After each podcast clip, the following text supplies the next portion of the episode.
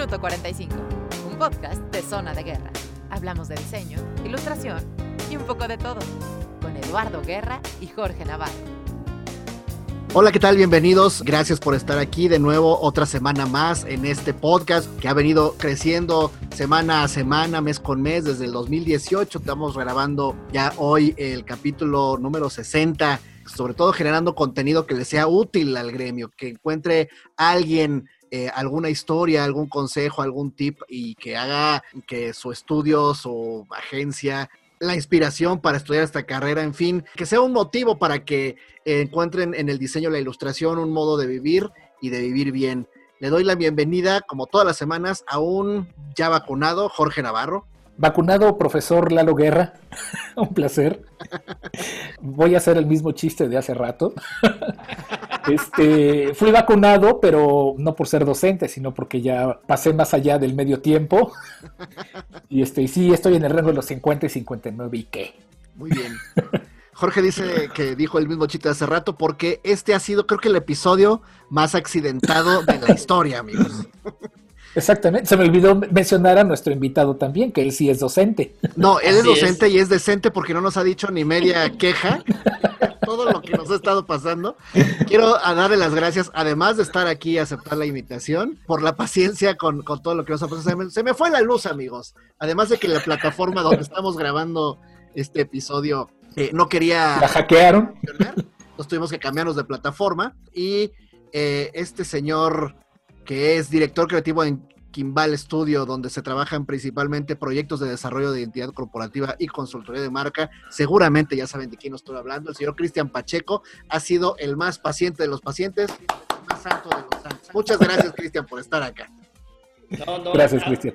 Al, contrario, muchas gracias por la invitación y no se preocupen. Es, es viernes y afortunadamente hoy es, hoy es viernes relax. Muy, agradecido por la invitación y, y, por la experiencia. Yo creo que se va a poner interesante el asunto. Sí, es viernes y se presta para el relax, pero créeme que yo cada segundo de este episodio voy a estar así como entre algodones y con pinzas de que no vaya a pasar nada más para que ya nos salga bien todo lo que les queremos compartir. Quiero dar las gracias a Carlos Lozani y a Jorge Garrido que me hicieron el grandísimo favor y el honor de aceptar la invitación para platicar con mis alumnos y alumnas del Colegio de Imagen Pública, donde imparto la materia de diseño de la imagen gráfica, donde vemos desarrollo de identidad de marca, identidad corporativa me gusta cada semestre llevar un poquito más de contenido y este fue el primer semestre donde llevé gente de afuera, gente que ya tiene experiencia trabajando en ello, ¿no? Entonces fue eh, muy afortunada y muy acertada la ponencia de cada quien, todo lo que les dijeron a los chicos fue, yo los vi con eh, mucho interés, mucho entusiasmo, estaban muy contentos, la retroalimentación una vez que ellos terminaron y que se retiraron fue positiva, pues creo que es un ejercicio que voy a dejar de aquí a a que el colegio me siga haciendo el favor de darme trabajo. Seguramente, Cristian, algún día te daré letra también para que vayas a, darles una plática a mis alumnos. De una vez hago la invitación aquí y te ando comprometiendo.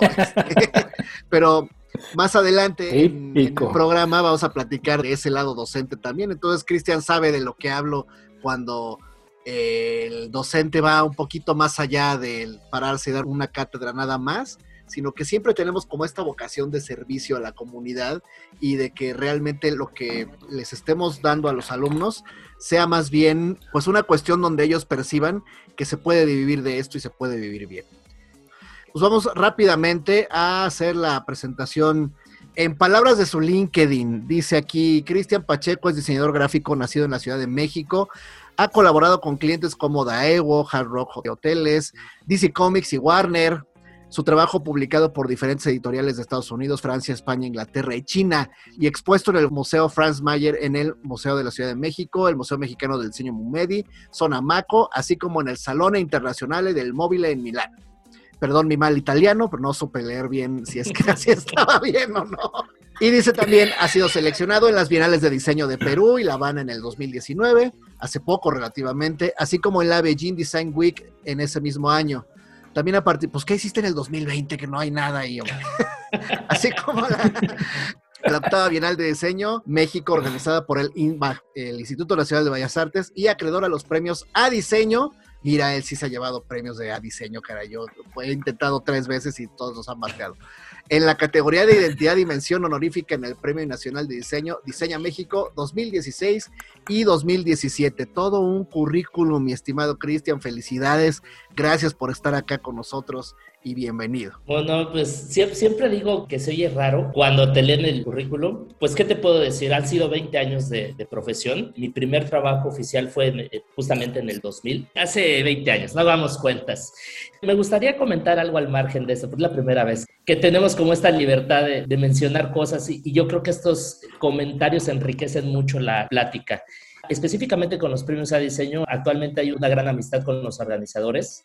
Te puedo confesar que la primera vez que yo participé en un premio de diseño debe haber sido por ahí del 2004, 2005, y me aventé como ocho, nueve veces eh, aproximadamente participando y la misma, ¿no? O sea, el, tema de los premios da para una plática, ¿eh?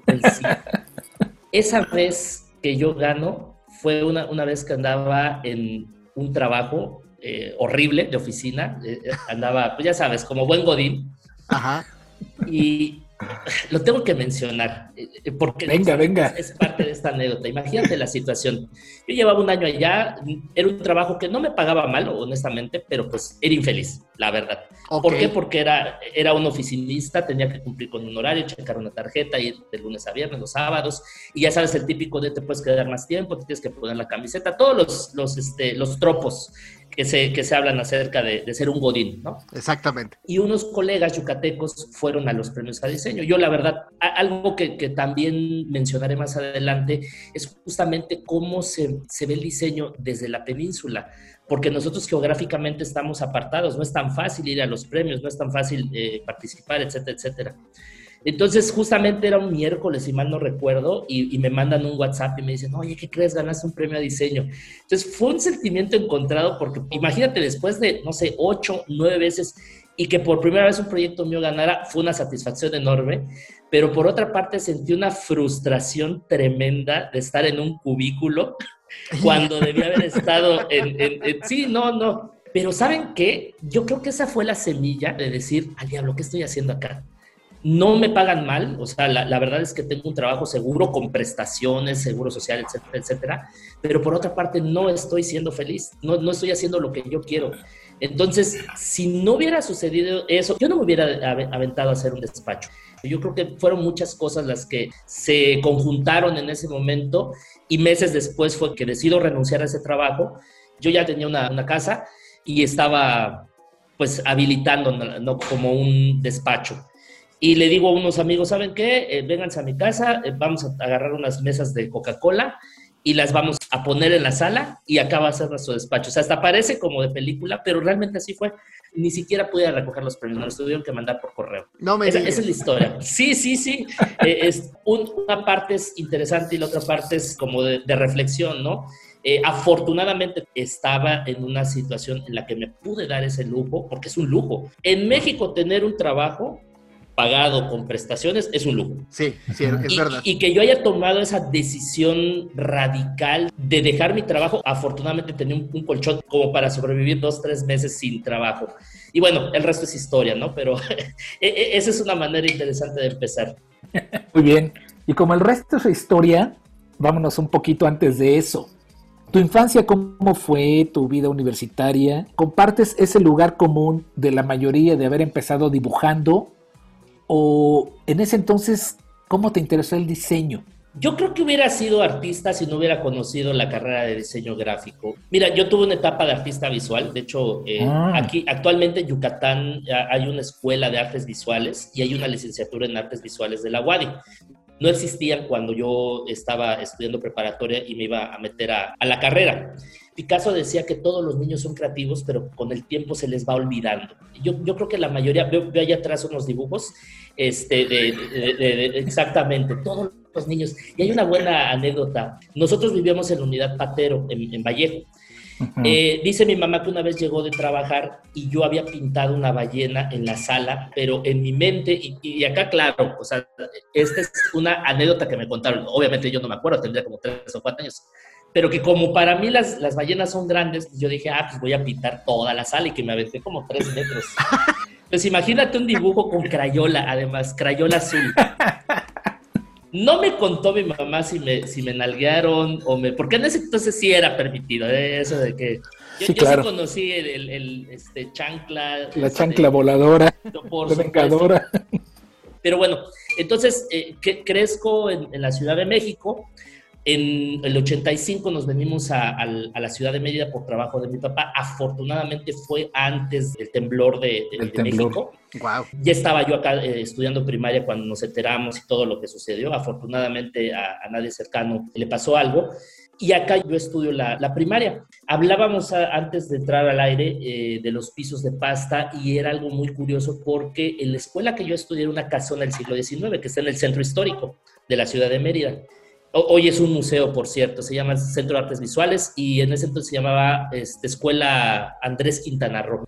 Nunca me, me, distinguí por ser un alumno muy aplicado, de hecho e, era disperso pues. Justamente los dibujos de los pisos de pasta de los originales tienen como elementos que o, son como muy arabescos o son como muy barrocos, porque son, son afrancesados, ¿no? Por el tipo de, de arquitectura que, que, hay en el centro histórico. Entonces yo me la pasaba dibujando esas cosas en el cuaderno, ni siquiera sabía qué eran, para mí eran rayas, ¿no?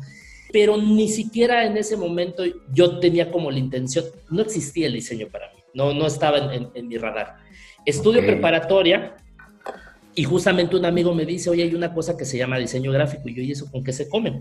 Me llevan a un open house, digo, ahorita ya se llama así, en ese momento no, no, no tenía ese nombre, a la Náhuac, que aquí en Yucatán se llama la Universidad del Mayap pero en la misma escuela. Uh -huh. Y la verdad que para esa época, les estoy hablando del 98 aproximadamente, era una escuela uh -huh. como en las películas, este, casilleros y los salones. Y... Me enamoré cuando me mostraron el taller de alfarería. Tenían alfarería, fotografía, un estudio de televisión. Entonces, imagínense yo llegar todo emocionado a mi casa y le digo, oye, papá, fíjate que fui a la Nagua, que hay esto, esto, esto. Y pues mi padre, hoy ya de adulto lo entiendo, en ese momento me, me, rompió el corazón y me dice mi papá, no, no nos alcanza. Oye, pero ¿puedo hacer una beca? No, la verdad no, ni aún con beca, la escuela está fuera de la ciudad, vas a ser un alumno becado. Pero en mi mente era como, sí quiero. Mi, papá este, ya se jubiló, pero era burócrata. Eh, trabajaba para el gobierno, entonces él es muy cuadrado, ¿no? O sea, es cero creatividad, es una persona metódica, es una persona que ama los, los números y yo soy ajeno totalmente a eso, ¿no? Uh -huh. Entiendo que fue con una buena intención, por supuesto, ni creo que ningún papá quiere que, que, que los hijos este, se mueran de hambre, ¿no? Que es el, el, el, argumento más usado. Y me dice, no, métete a arquitectura, es lo más cercano, ¿no? Y yo dije, bueno, pues sí, en arquitectura, pero para estudiar arquitectura en Mérida tenías que tener una especialidad en bachillerato y era matemáticas. ¿Qué les puedo decir? Duré dos meses. Hijo. Parte de mí yo creo que me autosaboteé, honestamente. La verdad no le quería decir a mis papás que me tuve que dar de baja. No tuve el valor, honestamente. Ellos lo descubrieron. Es que qué difícil. Porque ¿no? obviamente creo que es la primera vez que te enfrentas al fracaso, ¿no? Y, y, al decepcionar a tus papás.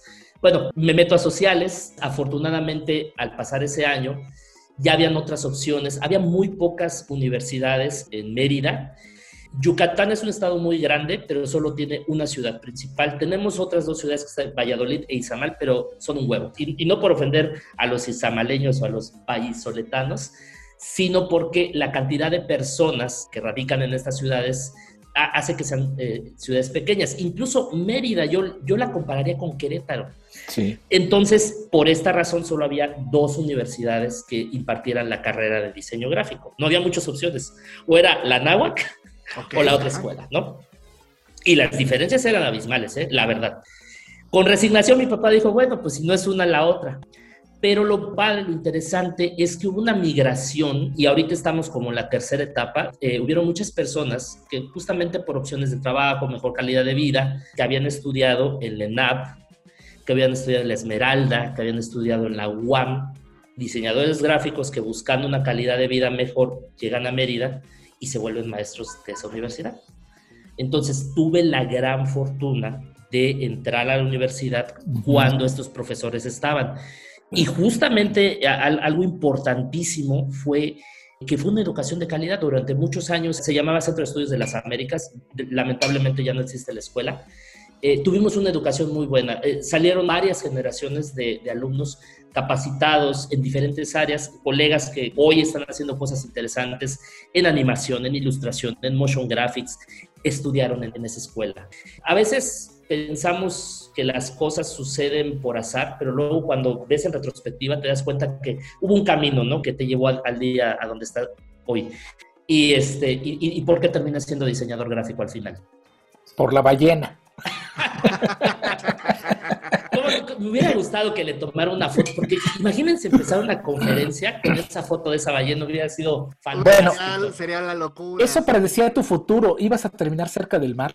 Y decorando paredes, ¿no? Y decorando paredes. Oye, Cristian, eh, según la cronología aquí en tu LinkedIn, antes de terminar la universidad, entras a Alter Ego Studio. No sé si es la agencia a la que se referencia hace un ratito, y no sé si, como varios empezamos, encontraste más cómodo entrar a una nómina, formar parte de una compañía. No sé si con miras a independizarte en algún momento o en ese momento no pasaba por tu cabeza el ser empresario, sino más bien, ah, ok, tener tu sueldo, trabajar para una compañía. ¿Cómo te fue ahí en Alter Ego? ¿Qué experiencia te dejó? ¿Colaboras en algún proyecto importante de branding? ¿De ahí fue tu premio? Cuéntanos un poquito de, esa etapa. En mi época, estamos hablando justamente de los noventas, o sea, finales de los noventas, no era tan común que nosotros tuviéramos computadoras en casa. O sea, quien tenía los medios, si hay alguien de nuestra edad un poquito, se acordará que eran monitores grandes, ETRs, gabinetes gigantescos que tenías que destinar un espacio muy grande en, la sala. Ni siquiera la tenías en tu habitación, ¿eh? era una computadora por casa. Bueno, pues en mi caso, ni eso. Yo pertenecía a esa época donde ibas a hacer las tareas al cibercafé era un, tema común decir, bueno, ya quiero empezar a hacer marcas, ya quiero empezar a hacer reportar revistas. Y llega la maestra y te dice, no, vas a comprar escuadras, este, papel albanés, ah, tiralíneas. el tiralíneas, compases. Pero ¿saben qué? Es tan básico. Nuevamente me costó 20 años entenderlo, pero sí era necesario. Hacer tareas en computadora era raro la decisión no, ni siquiera fue pensada. Es que no había. ¿Cómo puedes ser freelance si no tienes ni siquiera una computadora para trabajar? Si no hay equipo, ok. Si no hay equipo, entonces yo decía, bueno, pues ¿dónde aprendo a manejar una Mac?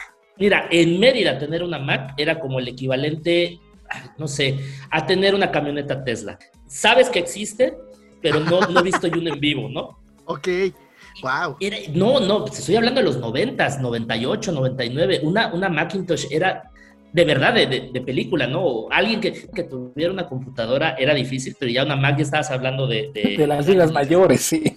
Claro, claro. Entonces, si yo quería aprender a manejar ese equipo, en la escuela sí tenían, pero tenían las anteriores. E, esa fue la como la transición cuando salieron las de colores, ¿se acuerdan? Sí, como Moradas, este Había las clásicos, las LC algo, ¿no? Sí. Sí, sí, sí, pero eh, salieron es, carísimas. Me imagino que rondarían como unos 60 mil pesos. Bueno, siempre han sido carísimas. sí, siempre han sido como de 60 mil, pues eso cuestan ahorita. Exactamente. Andan en eso en los 60. Pues yo digo, bueno, voy a entrar a trabajar para manejar estas computadoras. Y en la escuela, los dos primeros semestres, hasta el quinto semestre, tú empezar a saber diseño digital, se llamaba en, en ese entonces. Y aprendimos con Freehand, ni siquiera Illustrator. Freehand. Sí, claro, sí. Freehand. Como yo me quedo un año sin estudiar, pues mis papás me dicen, no existía el término nini, pero me dicen, no, tú no vas a estar de vago. Me ponen a trabajar en un taller de serigrafía. Era un chalán. Me dio dermatitis en las manos porque ni siquiera manejábamos guantes o químicos de Sánchez. El que ya dice un gol, Sánchez, patrocínanos. Gracias, gracias, por favor. Ese taller era taller de barrio y era cloro y era tiner. No, hombre, me da unos viajesotes. Sí, entre químicos y tintas, este, solventes y todo eso. Pero llego al primer año ya con conocimientos de serigrafía. O sea, no sabía nada de computador, pero yo ya sabía cómo revelar, ya sabía cómo imprimir, raserear, etcétera, etcétera, ¿no? Y eso me sirvió mucho eh, a, la hora de, de hacer muchos proyectos. Entonces yo empiezo a trabajar Siempre nos vendieron el tema del freelance. Eh, estoy hablando de hace 20 años, era un sueño decir, ay, sí, imagínate que en el futuro tú te puedas levantar, te tomas tu taza de café y, tengas este, una, una, conferencia con tu cliente. Hace 20 años no existía Zoom ni ninguna de estas herramientas. Y, abajo de ti puedes estar en Boxer, ¿no? Yo podría estar en este momento, que no lo estoy, pero y, no tener que vestirte formal para ir a un trabajo y todo eso, era un sueño. Y lo que nadie te dice de ser freelance, justamente son las etapas malas y la administración, ¿no? Y, y mencionaste una palabra clave, o mencionaron en plural, una palabra clave. Cuando tienes 19 años, 20 años, temas como seguridad social, temas como ahorro, ahorro, no existen. Ya ni siquiera digas que no lo tomas en cuenta o que no, no, no, no están en tu panorama cotizar en el, en y esas cosas de no, la, gente no, o sea, los chavos nos vale, nos vale, o sea, tú dices, no, ¿qué más da? Y agradezco porque pues si no hubiera sido por esos primeros trabajos, pues obviamente yo no te... Es que son todo, todo, todo al, al final les digo que todo siento que encaja. Si yo no hubiera empezado a cotizar tan temprano, porque aquí entre nos el sueldo del profesor no es muy grande, y ustedes lo saben, ¿no? Los que son maestros. El, el hecho de haber empezado a trabajar tan joven, pues me permitió acceder a un crédito este, eh, hipotecario para una casa, y pues ahí es donde, donde estoy trabajando actualmente. Entonces, de, de alguna manera no me quejo de haber empezado, porque también es necesario, eh, algún profesor me dijo alguna vez, cuando estés trabajando en un despacho, experimenta, arriesgate. Lo peor que te puede pasar es que te corran. Les voy a contar una anécdota muy buena de, uno de mis primeros trabajos, precisamente como chalán. Eras todólogo, ¿no? Hacías marcas, hacías videos, hacías páginas de internet, entre comillas. Dreamweaver, hacía GIF animados con Dreamweaver, ¿no? Híjoles, no. Pues el caso es que, que, este, que teníamos una cuenta para una tienda departamental como, como Liverpool, pero versión Mérida. Un, amigo dice que Mérida es como un Springfield, porque nosotros tenemos todas las versiones, así como en Los Simpsons está Ken Brodman, que es el, el, conductor, nosotros tenemos la versión, ¿no? Así como es un pequeño este, Springfield, Mérida, pues también tenemos nuestra versión de Liverpool, que se llama Chapur. Es, es, una tienda departamental, pero clon, ¿eh? O sea, clon, región 4. Ha crecido bastante. Y la agencia donde trabajaba tenía esa cuenta. Hacíamos prensa las cámaras digitales estaban empezando. Había un modelo de Nikon que incluso era una cámara que se rotaba, o sea, se dividía en dos, tenía un eje y el eje podía rotarlo, ¿no? Y era así, wow, la mejor tecnología. Mi primera cámara digital era una Mavic de Sony y se le metió un floppy. De, floppy, sí, cómo no. Pues imagínate una cámara digital con floppy y le cabían cinco fotografías, cinco. Y, creo que ni siquiera llegaba a los 5 megapíxeles. 5 megapíxeles. O sea, estamos hablando de cosas muy primitivas, pero para nosotros eso era tecnología de, películas de ciencia ficción. Pues justamente como la, tecnología digital estaba en pañales, entonces íbamos a las tiendas a tomarle fotos a los productos para hacer esas publicidades de todo marzo, 50% de descuento en electrónica, etcétera, etcétera, ¿no? Y eran planas en periódico armábamos la plana, la mandábamos este, de manera digital al diario de Yucatán, que era donde se publicaba. En una de esas le tomo fotos a, una, a un estéreo. Dios mío, es que les digo, lo, estoy platicando y, dices, ya, ya, ni siquiera hay estéreos en las casas, ya son reproductores MP3. Esos estéreos que tenían bandejas de CD, tenían este, casetera y bocinas gigantescas como, como las que les encantan en las, en las fiestas, ¿no? De ponerlas. ¿Qué sucedió? Que por error me confundo de fotos y pongo un producto que no era con un precio este, menor. O sea, y la diferencia era como de mil pesos para que se den una idea.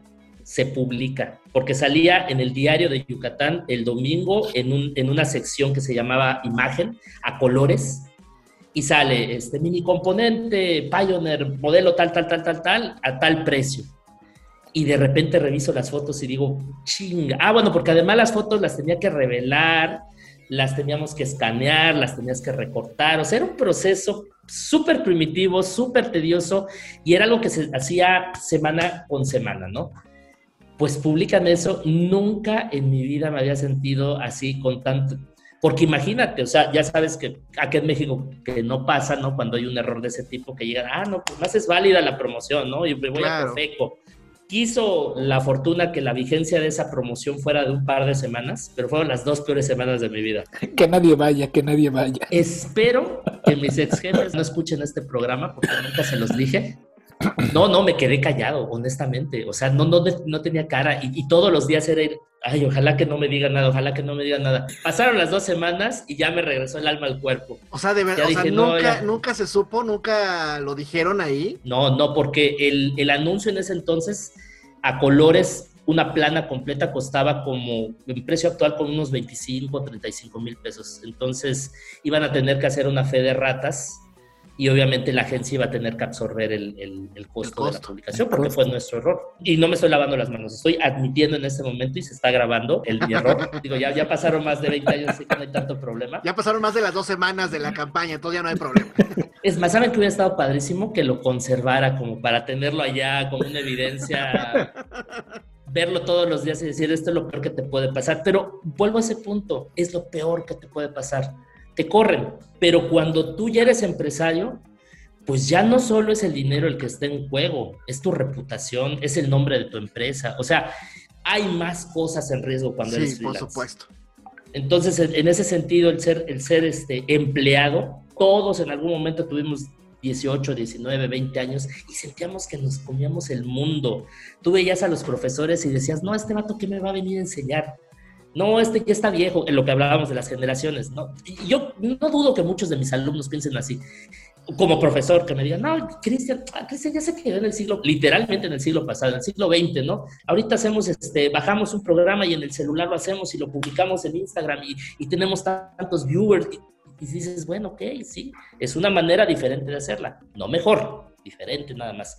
Pero creo que a mí me ha costado que, poco a poco vas negándote a las nuevas tecnologías, te vas negando a los nuevos sistemas.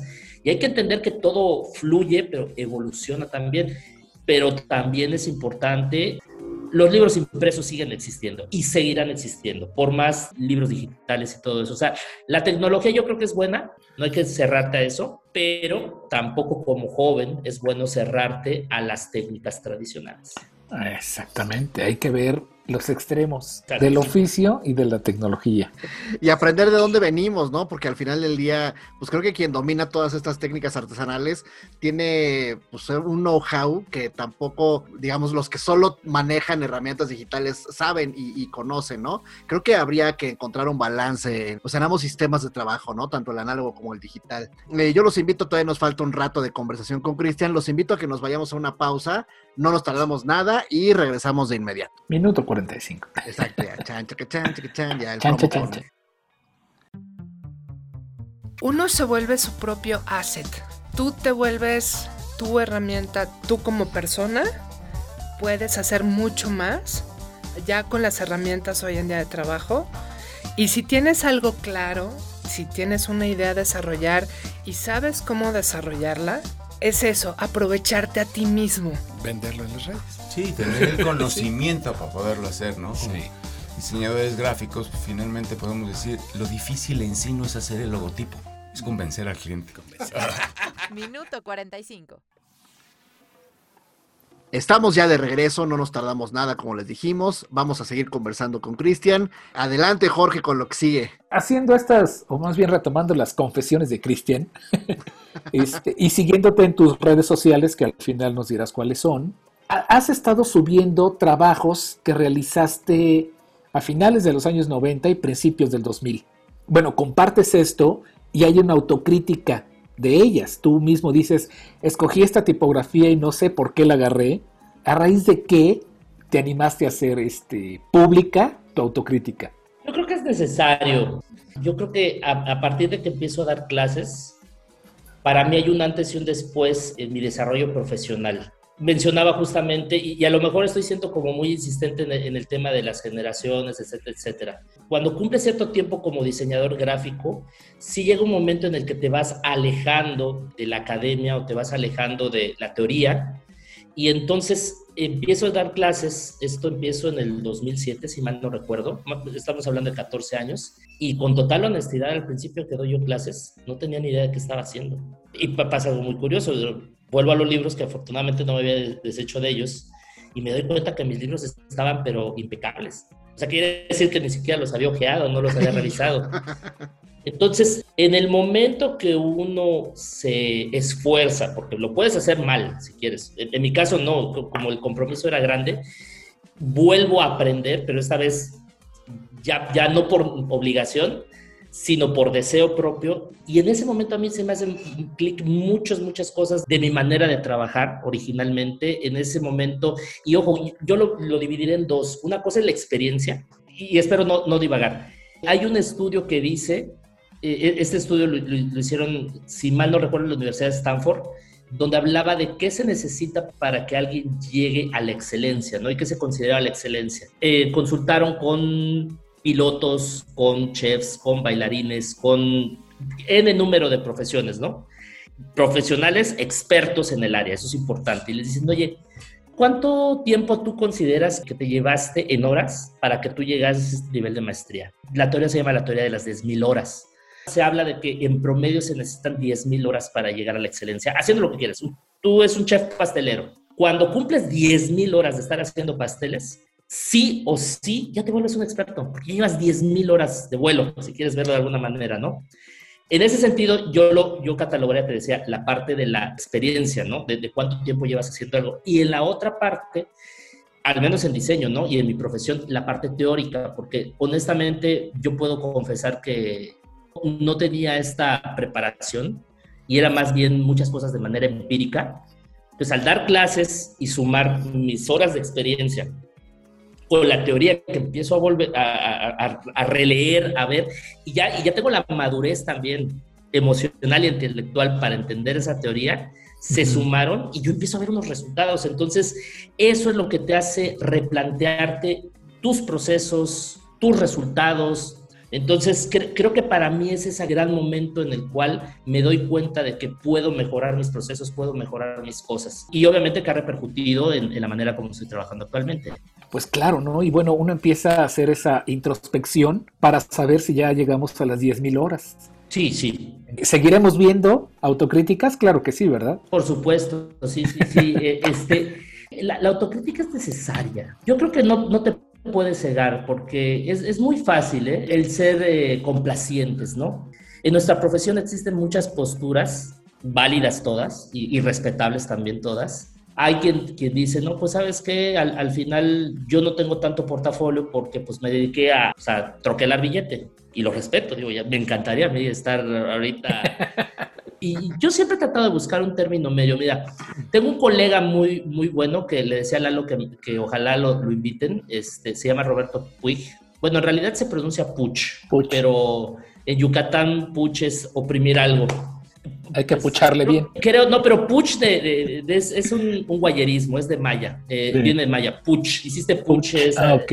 Aplastaste algo. Entonces, creo que el, apellido original es catalán, si, no estoy mal. ¿Es el que en doméstica sale como Don Porfirio? Efectivamente, sí. Ok, ok, ok. Lo recomendado, ¿eh? este, muy, muy interesante.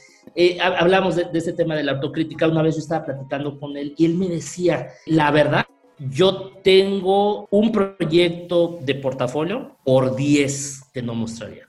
Hay que entender que él tiene más de 20 empleados en promedio y sus proyectos, ya estamos hablando de proyectos internacionales. Entonces, como conversación de colegas, una vez me comentó pues lo que paga de nómina, de luz, de renta, y yo le dije, no, pues sí, no te puedes dar el lujo de querer hacer todo de manera perfecta. Era ese punto de que hay que troquelar también, hay que ganar dinero. Entonces, no recuerdo exactamente sus palabras, pero que, también hizo mucho clic, porque fue algo así como de, no todos los proyectos que te dan premios te dan de comer, o era algo un poquito por ahí ah, el, concepto. Digo, no, no sacrifica calidad, porque hay una, una frase de, Paul Rand que, me, que para mí es como un mantra. La calidad no es negociable. En cualquier proyecto, tú puedes negociar el tiempo, puedes negociar la cantidad, los derechos, o sea, hay mil cosas que se pueden negociar. Es estira y afloja entre un cliente y uno, pero la calidad no. Sería utópico pensar que es un 100%. Yo puedo reconocer en este programa ya de camaradas, de colegas, de compadres, que sí tengo proyectos que me avergonzaría demostrar y están así refundidos en lo más profundo y oscuro de mi disco duro. Y espero que nunca vean la luz, de verdad. También por alguna razón los guardamos, ¿no? Porque yo, perdóname que te interrumpí, estoy seguro que Jorge este, también tiene, yo tengo y tengo, pues ahí creo que por aquí se ven un montón de DVDs. Yo creo que el 70% son cosas que quizá no vean la luz y normalmente enseñamos lo que más nos gusta, que es como el poquito, ¿no? Esos pequeños ejercicios o tareas o entregables que fueron rapidísimos, desde una tarjeta de presentación de alguien que salió de volada o algún proyecto de branding que no nos terminó de convencer, proyectos que son diversos y distintos, pues no todo nos gusta. Honestamente, pasamos por malos momentos, no, no tanto en lo profesional económico, sino como baches creativos, estratégicos, que no logramos cuajar lo que queríamos. Y son piezas que pues, se guardan eh, como tú dices, en lo más oscuro de los discos duros, ¿no? Porque nuevamente presumes lo bueno, lo que te gustó, lo que tuvo premios, etcétera, etcétera. O sea, si hicieran una lista de las cosas que han salido mal, pues nos tardaríamos 20 minutos leyéndola. No hay profesionales en el área que no tengan fracasos y el fracaso es aprendizaje. Eh, eh, cada, cada, fracaso. Entonces, como juntando todos estos conceptos que había mencionado, o sea, lo que me dijo Roberto a mí me hizo mucho sentido y dijo, tiene razón, o sea, al final no hay que clavarse tanto. Y yo rescataría de esa conversación, dijo, pero cuando tú encuentras un proyecto que vale la pena, que, que, sabes que esto, mira, a lo mejor no me van a pagar tanto, pero me están dando libertad creativa o va a tener mucha exposición. Mencionaste hace, rato algo interesante, Lalo. En medio está la virtud. O sea, hay un término medio donde tú dices, esto vale la pena. Entonces, yo sí puedo decir que ha habido proyectos que a lo mejor no han sido retribuidos económicamente como a mí me hubieran gustado, pero definitivamente me dieron una oportunidad eh, en un área específica, como salté de lo gráfico a lo, a lo industrial. Y muchos de los proyectos fueron en esa categoría, pero me beneficiaron porque ahora ya tengo esa experiencia. Entonces, nuevamente, la experiencia, la edad, te va dando la capacidad de razonar un poquito más y de tener un poco más de sabiduría a la hora de escoger qué sí y qué no en los últimos años, no voy a decir que desde el inicio de mi carrera, pero por, por, lo menos en los últimos cinco años, todos aquellos proyectos que yo decido no mostrar en el portafolio o no, no enseñar o, dejar ahí recluidos, hice lo posible e hice hasta el último intento para convencer al cliente de hacerlo bien. Si por causas ajenas a mi voluntad o porque de plano hubieron situaciones donde me dijo el cliente, no, lo quiero así y de esta manera, con el dolor de mi corazón dije, bueno, ya ni modos, hay que hacerlo, terminamos, el cliente quedó satisfecho, a mí me pagaron, cumplimos, pero lo siento, tú eres un hijo no reconocido. Te abro la puerta y camino solo. Sí, sí, por lo menos lo intenté, ¿no? Oye, desde luego, eh, como todo mundo sabe ya en dónde estás, en una compañía que tiene eh, creo que más de 16 años y las matemáticas no fallan, ¿no? Me refiero a Kimball, tu estudio. Tu estudio es tu bebé, ¿no? Es tu proyecto de vida. 17 años y estoy haciendo bien las cuentas, ¿no? Vamos a pensar que tu estudio, si lo comparáramos con un viaje, regresáramos, te recogiéramos en el aeropuerto y en el coche te preguntáramos cómo te fue, si comparáramos Kimball con ese viaje, ¿qué tanto me podrías contar? Excelente pregunta. Ya ves que en todas las películas de viaje siempre empieza con que a lo mejor al, protagonista le pierden las maletas, compra un, viaje de lujo y, al final termina durmiendo en un, en un hostal con, cinco hippies. Y eso fue cierto, ¿eh? eh, Kimball durante muchos años fue el estudio de una sola persona. ¿Ok? Esa fue como mi estrategia, porque yo dije, voy a hacer mi estudio porque pues, a, Cristian Pacheco no lo van a contratar. Yo hacía las cotizaciones, en, mis sentidos limitados, pues hacía la promoción, etcétera, etcétera, etcétera. Y justamente fue hace cinco años que ya se convirtió por primera vez en un estudio de verdad, que ya tuve empleados, que ya tuve que pagar nómina, ya tenía, o sea, el verdadero estudio Kimball, aquí entre nos, que no salga de nosotros, tiene cinco años la marca como tal existe desde hace, dígame, pues no he hecho cuentas, 17 años, imagínate. Kimball nace como un apodo. De hecho, yo era Kimball, ¿me explico? Wow, ajá.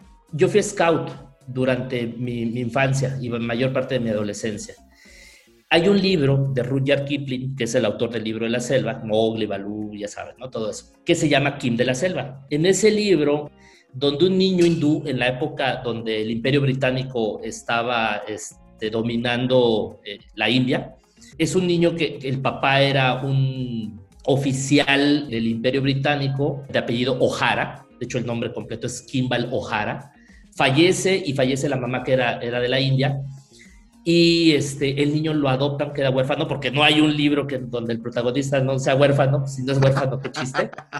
Y, lo adopta un fakir, y el fakir le enseña, lo vuelve como un James Bond hindú, muy rara, muy rara. Yo creo que podrían hacer algo interesante con esa, y no es mal el escritor Roger Kipling, pero la verdad esa, esa novela es muy chiquita y, es muy sencilla, ¿no? De ahí sale el apodo Kimball, ¿por qué? Porque Roger Kipling su, su material lo utilizaba mucho en el escultismo. Entonces a mí me apodan Kimball cuando tengo que hacer una marca en la escuela, fíjate, estoy hablando de cuando era estudiante, yo decía, quiero ponerle Mare Magnum Studio, ¿no? Así un nombre que sonara rimbombante, que sonara importante, ¿no? Y boom, ya estaba. Entonces, todos los nombres que se me ocurrían ya existían como despachos de diseño. O sea, se los juro. Es más, ahorita acabo de ver uno que como lo que son las cosas, lo hubiera registrado en el INPI. Numen, en, latín, quiere decir inspiración, y me encanta el nombre, pero en ese entonces a mí me sonaba alumen, como la, la papelería. Como la pape, ajá. Entonces yo decía, no, se van a burlar de mí, y, lástima, vi algo de diseño que se llama Numen, y yo digo, ching, de haber sabido lo registro, estaba bueno ese nombre. Quisieron las cosas que todos esos nombres se quitaran, y un día ya es la desesperación porque era un examen, y dije, ching, lo tengo que entregar. Pues ya, Kimball, que es mi apodo, órale. Pues. ¿Así fue? Sí, así fue. Entonces, en mi tiempo de, estudiante y mis primeros años saliendo de la carrera, decía que yo era artista visual. Empecé grafiteando, empecé a hacer algunas cosas, porque me gustaba, era como una rama aparte, ¿no? Y firmaba como Kimball, porque era la moda de que todos los, los artistas visuales tenían un apodo, estaba el doctor Morbito, el doctor Alderete, estaba Cone, o sea, si tú no tenías un nickname, no eras alguien en el, en el ámbito de la gráfica. Este... Sí, fue una tendencia rara que recuerdo bien, ajá. Totalmente. Entonces yo era Mr. Kimball. Ok. Cuando tengo que hacer, y ya ahora sí, guiño, guiño el despacho, pues yo digo, ¿para qué me complico? Kimball y ya. Ahora, muchas veces yo era Kimball, o sea, yo me presentaba como Kimball, no era Cristian Pacheco. Hasta que llega el momento en decir, bueno, pues si va a ser el nombre de tu despacho, pues tú tienes que ponerte tu nombre, ¿no? Regresa Cristian Pacheco. Pues empiezo eh, hace 17 años a tratar de ganarme un lugar, porque también es esto, al menos en México, aparecer en una revista como Complot, aparecer en una revista como A Diseño, aparecer... Yo, decía, bueno, de las personas que yo admiro, que van, voy a los congresos y dan una conferencia y veo su trabajo, que dicen, ah, sí, yo trabajé para Coca-Cola, trabajé para Nike, trabajé para esta empresa, bla, bla, bla, bla, bla. Yo decía, pues yo quiero, por ahí está, yo quiero eso. ¿Cómo le hago? Porque no estoy en la, en la Ciudad de México, yo estoy en Mérida. Bueno, pues primero un escaparate, las revistas de diseño, ¿no? ¿Qué, qué, qué revistas hay en ese ir a un Sambors, comprar y empezar a escribir. Hola, fulanito de tal, director de la revista tal, mira, este es mi trabajo. Y obviamente, pues, ¿qué podía estar haciendo hace 17 años? Nada, o sea, comparado con lo que puedo hacer ahorita. Entonces, empiezo a, a, tirar, a tirar anzuelos, a tirar anzuelos y de repente en algún momento, pues, una revista de, ya ni siquiera me acuerdo, ¿no? De tantas revistas. Eh, había una industria editorial en apogeo ah, para esas Importante, sí, sí, sí. Muy grande. En el 2004 había muchas revistas de diseño, muchas revistas de ilustración, de graffiti, había un montón de, publicaciones, ¿no? Era antes de las redes sociales. Y pues yo mandaba y mandaba y mandaba y mandaba y mandaba, o sea, y entonces eso fue el inicio de, de que en algún momento en una diseño me publicara, ah, sí, fulanito de tal de media nos manda un trabajo, ¿no? Así, en un cuarto de la revista, perdida en, la, en el número 35, ¿no? pero como, como en Monstering, ¿no? Salí en la revista, ¿no? Era para mí. Eso no me daba trabajo, ¿eh? en absoluto. Pero, no, no, pero entiendo, entiendo. Pero te daba presencia. Sí, te da presencia. Entonces, les quiero contar una anécdota que, que, literalmente tiene que ver con el tema del viaje y yo creo que es buenísima porque justamente e, e, es eso. Esa etapa de, artista visual, pues yo tengo muchos amigos que se dedican al, al graffiti y al, muralismo y todo eso, y han viajado a Alemania, han viajado a, este, a Estados Unidos, han estado dando vueltas por todo eso. No es una vida glamorosa y, no es como algo malo o algo bueno, pero sí llega un momento en el que tú dices, bueno, yo ya no estoy para eso. Y, ya no hablo de, ya no estoy en edad, ya no aguantaría este, a, lo mejor estar en un hostal con, con 10 personas y irme de mochilazo. Sí, sí, sí justamente en, el viaje, ves tú este, en retrospectiva y dices qué sí y qué no. Y, lo sigo haciendo, ¿eh? Muchas veces me, toca mucho que me, antes de la pandemia, que me invitaban a dar pláticas a, las escuelas, a las universidades. Mi primer taller, la primera vez que me invitan como diseñador a ir a una escuela y pararme en un escenario, o sea, fuera de, de, de, de Mérida, Ajá fue, fue ¿qué, ¿qué, será? Estoy haciendo cuentas, 2007, 2008, ni siquiera tiene tanto tiempo. Bueno, sí tiene más de 10 años, pero, pero para mí era ya, wow, ya me invitaron, ya, ya, ya estoy en un cartel de, una, de un congreso, de una escuela y me están invitando. Y esa anécdota está buenísima porque fue en Oaxaca y era una escuela de diseño. No voy a decir el, el, el, nombre, pero este, porque se puede malinterpretar mi comentario, pero al contrario, yo lo estoy diciendo como reconociendo el, trabajo que hicieron los chicos. Fíjense lo curioso, generalmente las escuelas particulares pues tienen un presupuesto, ¿no? Y le dicen a los alumnos, mira, te vamos a dar tanto dinero, te organice, porque imagínense, 10 personas, boletos de avión, hospedaje, o sea, hacer un congreso es caro. Estos chicos con sus recursos, porque la escuela, por eso les dice, se puede malinterpretar, la escuela les dijo, uy, pues ¿qué creen? Es que no tenemos presupuesto, no sé qué. Bueno, a ese, ese viaje me encuentro a César Evangelista Cone. Sí, cómo no. Me encuentro a Gabriel Martínez Meave y un ilustrador muy bueno, Aníbal Pantoja. Pero yo veía que no convivíamos. O sea, yo llegué, di mi plática y di mi taller.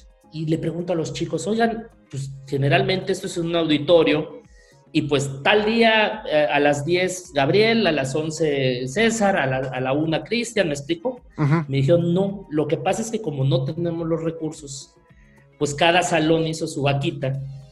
Wow. Y cada salón trajo a su diseñador. Y entonces ese diseñador está durante los tres días haciendo, y yo digo, wow, sí, exactamente. dices, uno, pues qué mala onda por parte de la escuela, pero dos, o sea, querer es poder. ¿Y cómo no? Imagínate cómo te sientes porque es chin. O sea, yo comparado en, ese momento con César, que ya tenía más de 10 años, Gabriel, que tenía mucho tiempo haciendo su trabajo, y era Gabriel en ese momento, yo, yo, lo admiraba, ¿no? Es decir, o a los que les dijeron, les dijeron que no. o yo fui, más barato, ¿no? Exactamente. Pero bueno, me tomaron en cuenta, entonces la verdad me hizo sentir muy agradecido con los chicos y de verdad me esforcé mucho en dar ese taller, que por cierto fue de stencil. El hotel, mira, ni el hotel más, más básico ni el de lujo, en medio. Tenía una cama, tenía tele, tenía baño, todo limpio y tú llegas a dormir. ¿Me explico? Yo no, cero diva, al contrario. Y los chicos me llevaron a comer al mercado. Y yo estuve agradecido porque les dije, qué rico. O sea, me compré dos kilos de mole, ¿sabes? Imagínate. Pero en ese punto te digo, estás empezando y pues obviamente no es exigente. Al día de hoy, y, esto que hablas del viaje, es nunca mejor la, la, la anécdota. Me gusta porque nunca me habían preguntado ese tipo de cosas. Eso. Solo en minuto 45, amigos. Justamente estoy haciendo una cotización para un, taller que voy a impartir en Guanajuato. Entonces, a la hora de hacer la cotización, yo ya manejo un contrato con como 25 cláusulas. Y hay una anécdota. Hay un grupo de rock, no recuerdo si era Led Zeppelin o Pink Floyd. No, creo que era Led Zeppelin eran muy conocidos porque justamente sus contratos eran demasiado elaborados, contratos para que ellos tocaran. Y entonces había una cláusula, una leyenda urbana que decía que ellos pedían en su camerino un tazón de M&M's, pero querían que los M&M's rojos los quitaran. Así como que de divas, ¿no? Y entonces, años después, entrevistan a, uno de los integrantes del grupo y le dicen, oye, ¿qué tan cierto es esa anécdota, la leyenda urbana de que ustedes decían que ponían los M&M's y si entraban al camerino y veían que no habían quitado los M&M's, no daban el concierto. Y decía, totalmente cierto. Y, Ay, ¿en serio eran tan divas? Y dice, no. Nuestros equipos de sonido, nuestros instrumentos están valuados en miles de dólares. Nosotros necesitamos tener la seguridad y la certeza que la persona que nos contrata nos va a garantizar, no sé, situaciones técnicas, ¿no? De tipos de conexiones, tipos bla, bla, bla, bla, bla, hablando de, de cómo se va a instalar todo eso. Si nosotros les enviamos un contrato así como si fuera un libro y el tipo le dice, sí, sí, sí, sí, y firma y ya estuvo, toma tu dinero, o sea, ni siquiera el dinero, sino que, oye, ¿estás seguro que le, leíste todas las cláusulas del contrato y estás de acuerdo? Sí, sí, sí, sí, sí, le decía. Entonces, para este grupo musical decía, si nosotros veíamos que los M&M's que estaban allá no le quitaron los rojos, quiere decir que si algo tan sencillo como eso, la parte técnica no lo hicieron. Entonces, obviamente, no nos íbamos a arriesgar a dar un concierto si no tenían esas cosas. Wow, está buena, está buena esa anécdota. Y, y entonces en ese sentido, yo ahora ya manejo un, un contrato, o sea, muy quisquilloso y, y, y, hasta me lo dijo, oye, pues como que sí son muchas cláusulas. Le digo, mira, te puedo asegurar que des, detrás de cada cláusula hay una anécdota.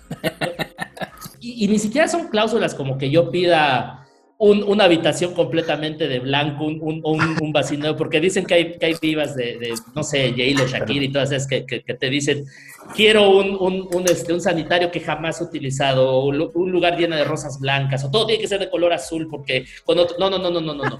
Cosas tan sencillas como decir, oye, ¿me estás garantizando que me vas a ir a recoger al aeropuerto y a dejarme en el hotel? Porque podría ser hasta cierto punto tú como de, demasiado obvio, pero les puedo acá platicar sin decir culpables que ha habido situaciones en las cuales, oigan, fulanito, estoy acá en el aeropuerto, ah, ¿te vamos a pasar a buscar? Digo, pues sí, me invitaste a dar una plática al congreso de tu escuela, un taller. Oye, ¿será que puedes tomar un Uber? Porque pues no te podemos pasar a buscar. Mira, lo peor que me pasó fue un día que fui a dar un taller a la Ciudad de México, nuevamente, por éticas no mencionaremos, ¿no? Pero fui a dar un taller en la Ciudad de México nuevamente uno diría, bueno, pues me están invitando mínimo los, los viáticos, ¿no? Porque aquí entre nos no soy el tallerista más caro. Digo, hay que, hay que tra tratar esto con muchas pinzas, pero hay talleristas que cobran bastante más que yo y lo valen. Eso, eso es importante, claro. ¿no? Yo, yo no, no, no, cobro tan caro, todavía no me cotizo. Deberías, Entonces, deberías.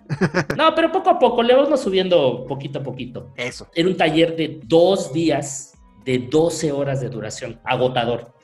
Llega la hora de la comida y le digo a la chica que estaba que era el enlace ¿no? entre el organizador del taller y, y, nosotros. ¿La comida dónde va a ser? Me dice, ah, la comida. Pues mira, eh, enfrente hay una fonda, acá hay un restaurancito, y yo esperando como diciendo, pues vamos, ¿no? Si es una fonda, no hay problema. Bueno, ni la comida nos invitaron. Uy. O sea, ya no estás hablando de que no me estás llevando a un restaurante de lujo. No, no es eso.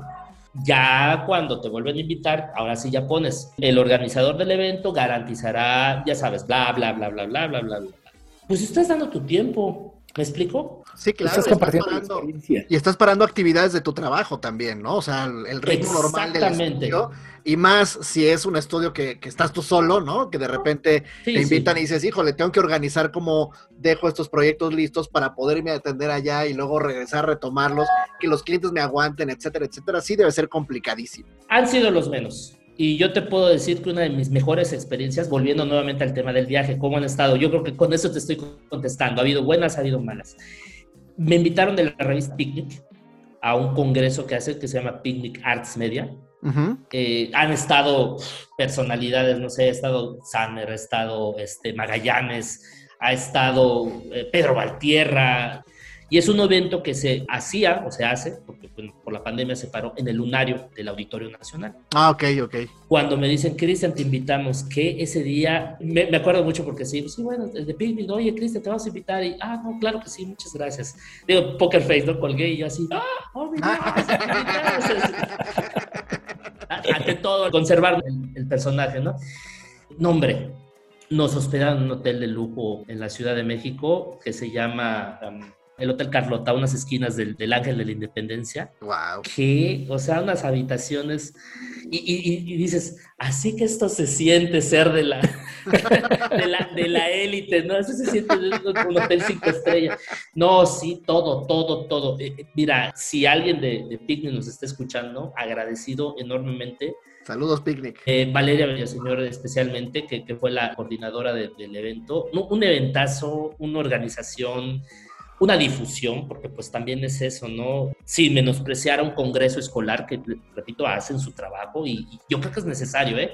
Que ahorita por pandemia se hicieron todo eso de manera digital, pero no hay como tener la presencia de, los diseñadores y hablar. Muchos se suben y hablan de su portafolio y a lo mejor están de mega flojera. Pero afortunadamente todavía quedan, mencioné algunos, ¿no? A Gabriel yo lo admiro porque justamente siendo estudiante, ya lo que me de, de edad, pero yo, yo, yo siendo estudiante voy a una de sus conferencias y yo lo veo con esa capacidad y mostrando su trabajo y yo dije, yo quiero ser como y lo mismo me pasó con Joseph Palau de y lo mismo me pasó con Juan Carlos. O sea, yo a, ellos les debo muchísimo en ese aspecto de que ellos me sembraron esas ganas de comunicar nuestro trabajo, de hacer lo que hace, y, de hacerlo bien. Tienen la pasión, tienen el brillo en sus ojos, tienen el conocimiento, tienen la experiencia. Qué buenos conferencistas son ellos. Nuevamente, hay una frase que aplico muchísimo en mis clases, que es, copiarle a una persona es plagio. Copiarle a muchas personas es investigación. Eso. Y definitivamente, y, aquí con, confianza les digo, este, a Gabriel me ha acercado y dice, oye Gabriel, este, algún problema si esto que tú enseñaste en tus talleres, yo lo puedo aplicar en mis clases y Gabriel, sin problema, un caballero, el, este, Gabriel, y ah, pues, con permiso. Lo mismo con Joseph. Entonces, muchas de mis clases yo le digo a mis alumnos, muchachos, estas clases es un Franklin, bueno, no un Frankenstein, porque Frankenstein era el doctor, no el monstruo. Bueno, creo que me entendieron la metáfora, ¿no? Este, bueno, es un, en, en media decimos shake. El shake es una combinación de, cosas. Esa palabra, una, mezcla de muchas clases, ¿no? Y, con eso terminaría la parte del viaje. Creo que sí me fue como por muchas vericuetos. He tenido experiencias buenas, experiencias malas, y no me arrepiento de haber tomado la, la decisión de, de, ser diseñador. Eh, yo no sabía que era el diseño gráfico, no sabía dónde iba, no, no sabía qué iba a terminar haciendo. O sea, si a mí me hubieran dicho, Cristian, hace 20 años te imaginas que ibas a hacer patrones de repetición o sillas o muebles, la respuesta es no. Yo quería dibujar cómics. Está perfecto. Lo que acabas de decir me lleva a preguntarte, conozco tu trabajo, no lo conozco a profundidad, pero ayer fue cumpleaños de un arquitecto que terminó diseñando objetos y después de diseñar objetos se metió a diseñar muebles. Para mí Dieter Rams es como el Jonathan Ivy o Ivy de Apple. A mí me gusta mucho el trabajo que me he encontrado en las redes de Cristian Pacheco, que nada tiene que ver con el diseño gráfico, sino que toma volumen. Entonces, has diseñado lámparas, has diseñado mesas. Sí hay elementos recurrentes o que son como tu firma de repeticiones, ¿no? Los patrones, las, este, las cuadrículas y estas cuestiones. En mi experiencia, creo que el diseñador gráfico, que nos quedamos en, en, el, en el papel, en el 2D, nos hizo falta, o por lo menos en mi generación, materias que nos permitieran experimentar con otros materiales y que eso como resultado nos fuera encauzando a lo que tú ahora eres. Yo te concibo como un diseñador multidisciplinario porque puedes llevar perfectamente del papel a los materiales y, yo quiero una lámpara como la que diseñaste y vi una entrevista que te hicieron en una página que se llama Podio. Así que cuéntanos de este viaje en las diferentes casos del diseño.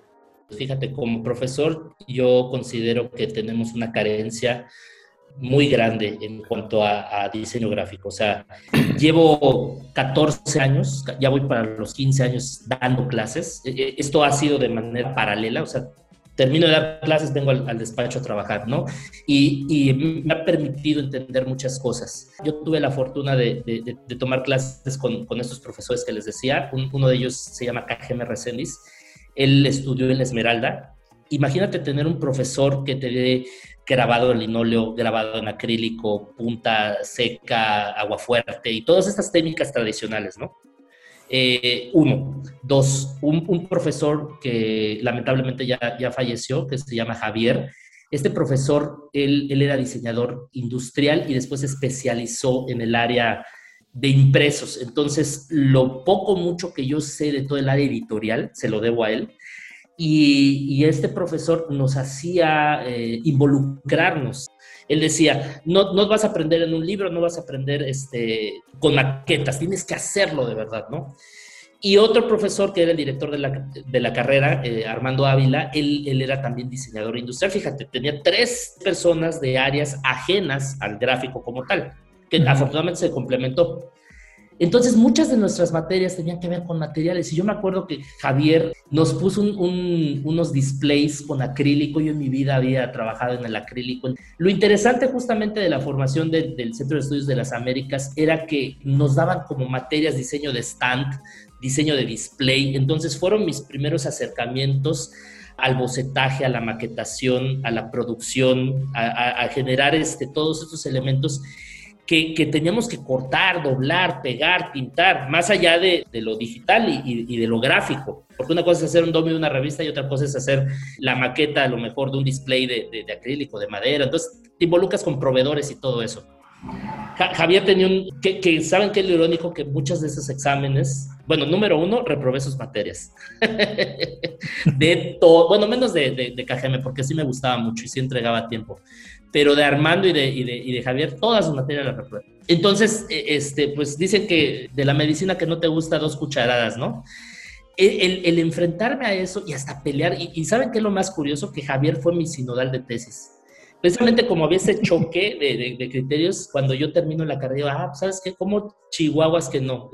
Le voy a demostrar que sí soy una, un, un, buen diseñador. Se, se volvió hasta con una demostración a nivel personal de que yo quería ganarme el respeto de esos profesores, ¿no? Esto que te menciono es porque ya tenía entonces yo las nociones. Eh, otra cosa es que muchos de mis amigos estaban estudiando diseño de productos en otra universidad, porque mi universidad no tenía diseño de productos. Entonces, teníamos cosas en común, ¿no? Eh, de, de procesos y todo eso. ¿Qué sucede? Que al no tener esas materias para mí era algo ajeno. Y yo decía, oye, estaría padrísimo hacer una silla, pero yo no sé de programas de tercera dimensión, no tengo idea de herramientas, de procesos, de materiales. Y se quedó como una frustración en mi etapa de, de, de estudiante. De estudiante.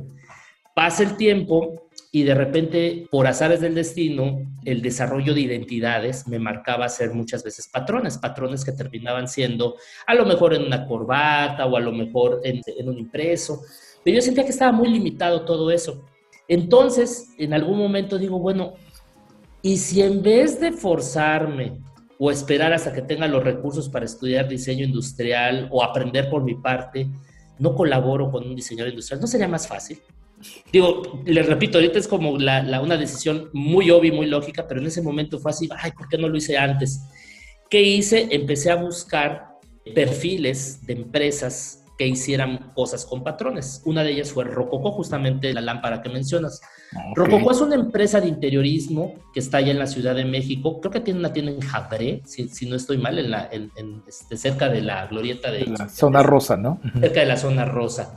Fueron los primeros que me contestaron de 100, 200 ya saben, hola, soy Cristian Pacheco, soy de Mérida, me gustan los patrones de repetición, les mando algunas cosas, me gustaría trabajar con, con ustedes, bla, bla, bla, ¿no? Es como el speech que ya, que ya está listo. Y mando, mando, mando, y de repente los de, los de Rococo me dijeron, hola Cristian, nos late, vamos a hacer unos patrones de repetición para tela. Y yo, wow, tela. Y me dijeron, y lo recuerdo perfectamente, 4 mil pesos por patrón. Y yo dije, hago 10, 40 mil pesos de aquí soy, ¿no? Y hago, no sé, 12, 13 y se los mando. Yo ya me estaba gastando el dinero. Yo dije, no, ¿pero qué voy a hacer con mis 40 mil pesotes? Y me dice, nos encanta, Cristian, pero te vamos a comprar uno. Y yo así, ok, ya. Obviamente ellos este, agarraron eso, se ceden los derechos, por supuesto, ahí sí fue todo legal.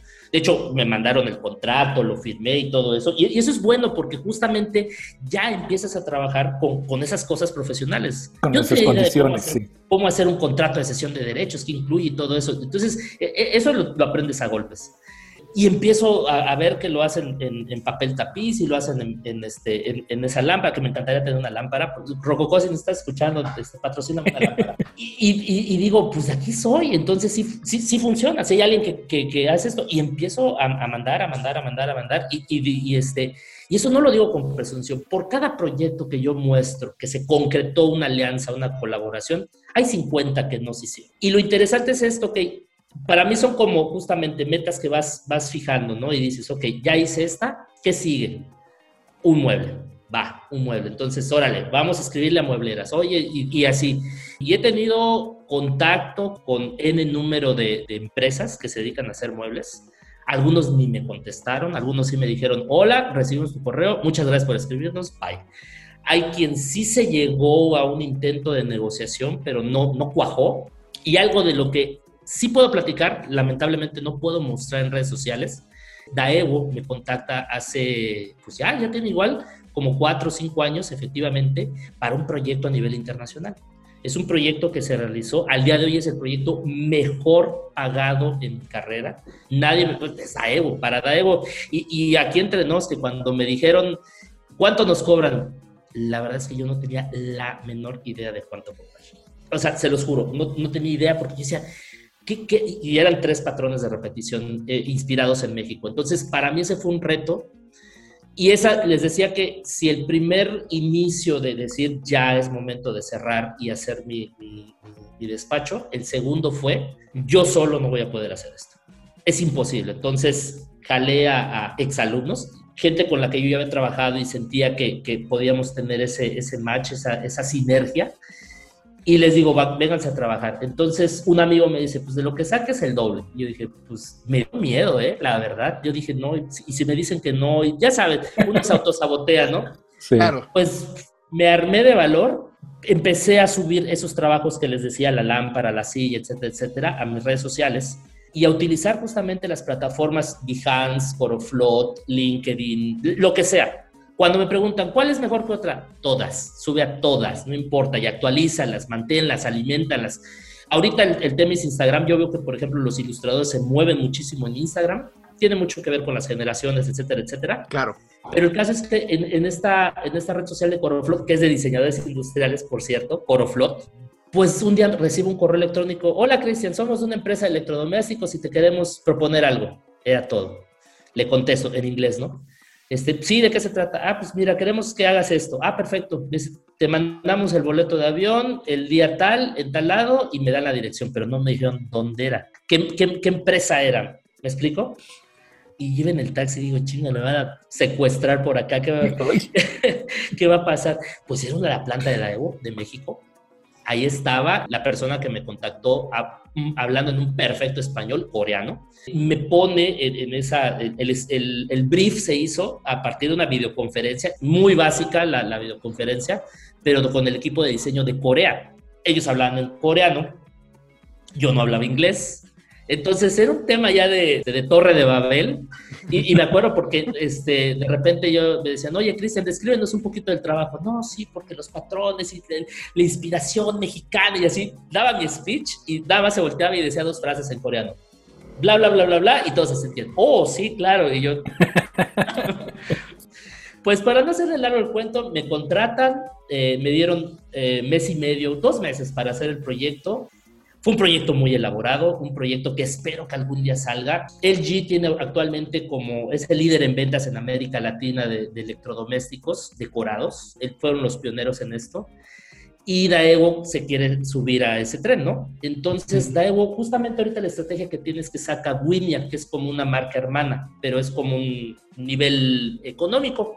Daewoo quiere ser premium. Entonces, como parte de esta estrategia es diseñar este, estos patrones de repetición inspirados en los bordados mexicanos, pero el tema de la apropiación cultural estaba bien delicado en ese momento porque ha habido muchos, muchos artículos, eh, sobre todo se han plagiado mucho el tenango de Doria. Y han plagiado de Tlahuitoltepec, han, han, plagiado de Puebla, o sea, el tema de moda ahorita es, es un hervidero, un, un, un, y, y, lo cual yo estoy de acuerdo, ¿eh? o sea, hay empresas, no diré el nombre, pero que se les hace fácil, le toman la foto al bordado chiapaneco, lo abren en Illustrator y le dan cálculo interactivo y ya hice mi patrón de repetición. Eso no es hacer. Pues es el, el, el número uno, el, el, valor creativo de eso le pertenece al artesano. Número dos, el trabajo lo hizo Illustrator, no tú. El trabajo que le hicimos a, a Daevo para que no hubiera ese problema de apropiación cultural es mezclar la Talavera de Puebla con los motivos eh, y fitomórficos de, de este, del Tenango de Doria. Hicimos un, nuevamente un mix, que justamente al final eso es la, la firma de nuestro trabajo, mezclamos las cosas. Y, y esto lo digo sin, sin, falsa modestia, en Kimball no hay un solo elemento que sea descargado de, de cuando hacemos patrones de repetición, entonces desde cero, a mano, bocetado y vectorizado con reticulado. Eso es algo en, en, lo cual somos obsesivos en ese punto. Y, y, lo hice porque al final también era una empresa transnacional, ¿no? No me podía dar el lujo de, imagínense que yo hubiera descargado un elemento de Free Pick o de cualquier lado. Sí, no. El quemón que te das, ¿no? Este, una marca de relojes que se llama Bomber, si, si no estoy mal, acaba de sacar una convocatoria para el diseño de uno de sus relojes. Y el primer primero un reloj cuestan más de 20 mil, 30 mil pesos, no sé exactamente, pero era un premio grande, ¿no? y algunos de los finalistas se bajaron de Free Pick. Los, los, los, este, No, bueno, es que Zócalo. eso pasa cada rato, caray. uno como juez no, no puede saber todo, ¿no? No, no eres este, omnipresente. Pero el, el que lo hace sí peca de ingenuidad. Yo creo que hay un poco de ingenuidad muchas veces. Ay, no se van a dar cuenta. ¿Cómo no se van a dar cuenta? Si Internet está en los ojos de todos. E- Eso sí es muy, muy, muy delicado. Como retomando la parte de esto, la- lamentablemente les digo, no puedo mostrarlo porque pues, firmé un contrato de confidencialidad, pero sí puedo mencionarlo. Creo que mencionabas a Dieter Rams, los 10 puntos del diseño de Dieter Rams para mí son, Ujú. son una, una cosa impresionante. Y, y hasta Jonathan ha, ha mencionado, me inspiré en Jonathan, eh, digo, me inspiré en, en Dieter Rams. Diseño de Dieter Rams, y, y- y me encanta porque una de esas el buen diseño es atemporal. Qué, qué- qué- qué hermosa frase de, eso, ¿no? Y yo, hay dos diseñadores que me han servido de inspiración. Uno, más que nada, por su capacidad de plasmar todo en, en infinidad de... eh, Karim Rashid, que ahorita ya va de salida, tuvo su apogeo en los 2000 y todo eso, pero Karim Rashid ha hecho todo. O sea, el tipo ha hecho zapatos, ropa, relojes, alfombras, sillas, papel tapiz, lámparas, todo, todo, todo, todo. No soy tan fan de su trabajo, pero lo que tengo que reconocer es que el tipo se ha vendido Claro. hay, hay un antes y un después, etcétera.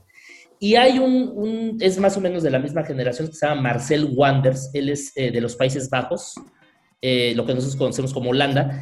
Eh, este, este Marcel es muy barroco, utiliza muchos elementos orgánicos en su diseño, pero para mí es una inspiración. El tipo es un genio aplicando, y, y justamente es eso, tú ves los videos en YouTube de su trabajo, él no está solo.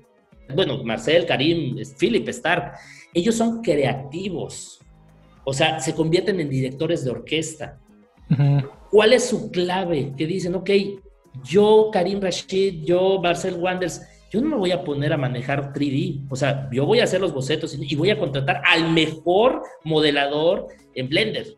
Voy a contratar al mejor ilustrador, voy a contratar al mejor, o sea, me explico, E- e- ellos por eso tienen sus proyectos tan premium y obviamente son proye- proyectos de millones de dólares, porque no lo hace cualquier persona, lo hacen lo mejor y los contratan Louis Vuitton, los contrata este, Bulgari, los contrata, o sea, no trabajan eh, con, con cualquier cliente porque no cualquier cliente tiene para pagar sus servicios. A mí me encantaría llegar a ese, a- a ese punto, o sea, ¿Por cobrar? Sí, sí, por cobrar. No, pero más que nada por, por la capacidad que tienen ellos de generar. Yo centraría todo esto que estamos hablando en, en algo muy curioso. Ahorita estamos trabajando para un segundo curso de doméstica que precisamente se especializa en patrones de repetición. Cómo una marca puede utilizar los patrones de repetición para justamente posicionarse, promocionarse, etcétera, etcétera, ¿no? Y patrones de repetición aplicados justamente a multisuperficies, que lo mismo puede hacer grabado en láser, serigrafiado, cortado en madera, eh, eh, etcétera, etcétera, etcétera, ¿no? Y en ese sentido, el tema, y, quiero empezar este taller con una reflexión, el ser humano por naturaleza tiene horror vacui. Ni los japoneses que pregonan el minimalismo, tuve una katana y, la katana está elaborada y, los kimonos tienen un montón de cosas y, a los... ja- Bueno, si, si hay algo que yo admiro enormemente son los wagaras, que son los patrones japoneses. Los japoneses son literalmente los maestros en el, en el diseño de, de- repetición, ¿no? Así como los árabes en sus mezquitas, pero justamente hay una razón cultural. O sea, tú, tú ves un patrón y dices celta, este patrón es japonés, este patrón es este, eh, prehispánico, ¿no? Este es de Perú, es, etcétera, etcétera. Entonces, es una necesidad del ser humano el, el, el decorar, el ornamentar. Yo me imagino que en algún momento de la prehistoria alguien tenía un, no sé, un cuchillo con mango de hueso de, de mamut, bueno, de alce, porque los mamuts a lo mejor ya se habían extinguido este, después de la, de la glaciación. De hueso, pues. Y dijo, no, pues como que está muy liso, ¿no? Y agarró y le, y le puso y lo decoró y, y, y ahí empezó todo. No hay cultura que no haya ornamentado sillas, ropa, eh, edificios, cualquier cosa. Lo- lo- los mismos platos, hab- hablábamos del proyecto que hice para Ánfora, que justamente ahí me inspiré de los patrones japoneses. Cada proyecto ha sido un aprendizaje. Y eso es algo que yo valoro enormemente de mi profesión. Yo aprendí sobre la marcha y muchas cosas fue empírico. eh, lo poco mucho que sé ahorita de patrones, que puedo reconocer un patrón de Oaxaca, uno, uno de Puebla, puedo reconocer uno de Veracruz. No, no me considero un experto en, bordados, pero fue gracias a ese proyecto que yo me tuve que nutrir, porque cómo carajos iba a tener cara para hablar con unos coreanos de, bordados mexicanos, si yo mismo como mexicano no sabía distinguir entre uno y otro. Entonces tenía que hacerlo. ¿Y saben qué es lo hermoso?